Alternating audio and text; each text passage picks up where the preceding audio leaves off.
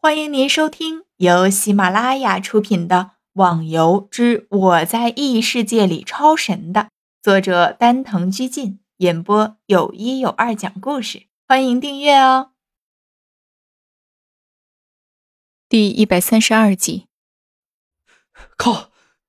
你这家伙真能追呀！整个树林的树都快被你砍光了，还在追，这么转，你头不晕啊？天笑一边跑一边说着，因为他现在的目的就是想要吸引鳄鱼的注意力，避免他再去攻击逍遥。虽然还不知道逍遥那家伙现在是在干什么，不过他这么做一定有他的道理。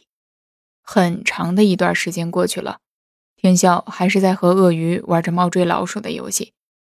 渐渐的，天笑也感觉支持不住了，长时间的快速奔跑。也消耗了自己很大的体力和内力。现在的天笑随时都有可能倒下来，然后被鳄鱼给踩死。天笑，你让开吧，接下来的就交给我了。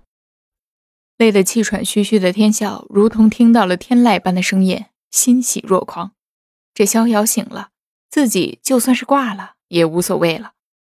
而且现在听他的语气，似乎能够解决掉所有的问题了。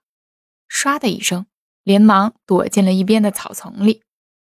而鳄鱼因为顿时失去了攻击的目标，一时之间不知道该向哪里攻击，停在了原地旋转着。你的对手在这里，过来吧。逍遥双手摆放在身后，随意的站着，仿佛他现在面对的不是强大的敌人，就连以前的剑也没有在他的手中出现。天笑在一旁的草丛里皱着眉头想着。逍遥看了下鳄鱼，现在还在快速的旋转着，而这个鳄鱼的目标现在也就变成逍遥了。万剑归宗，拿出了剑，身体的内力疯狂的涌动着，咻的一声，剑冲上了天空，顿时幻化出了无数的宝剑，每把都散发着青绿色的光芒，浮在空中震动着。攻击！逍遥做出了攻击的手势，手中的剑顿时全部剑尖对准了鳄鱼。去！飞剑在逍遥的命令下，如同流星般的飞速而去。我靠，这什么攻击啊，这么牛！躲在一边的天笑情不自禁地喊了一声。这漫天的剑影围绕在鳄鱼的四周，虽然鳄鱼的皮是异常坚硬。但是在这种漫天剑影的攻击下，血值还是不停的减少着。鳄鱼愤怒的吼叫着，拼命的挥舞着大斧头，想把这些剑都打下来。但是因为剑的数量实在是太多，任凭鳄鱼怎么攻击都没有效果。现在他只能眼睁睁的看着自己的血值不停的减少了。逍遥，快点把鳄鱼血装起来啊！天笑喊道。逍遥一听，赶紧拿出村长给的小瓶子去装血。如果不是天笑提醒，逍遥都快要忘记了自己的任务是取鳄鱼的血，因为不知道任务是不是可以重复做的。要是因为忘了取血而错过掉这个任务，那可就太不值得了。天笑搀扶着莫言走了出来。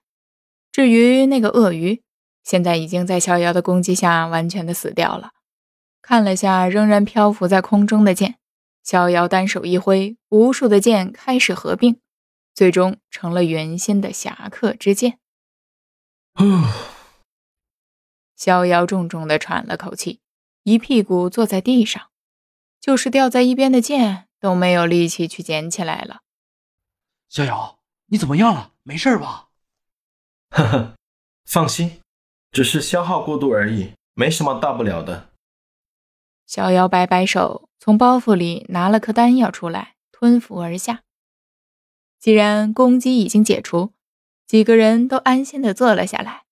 只是天笑比较不安稳，老是催着逍遥问东问西的。逍遥，你快说啊！刚刚你这是什么攻击？居然这么厉害！好了，我回答你就是了。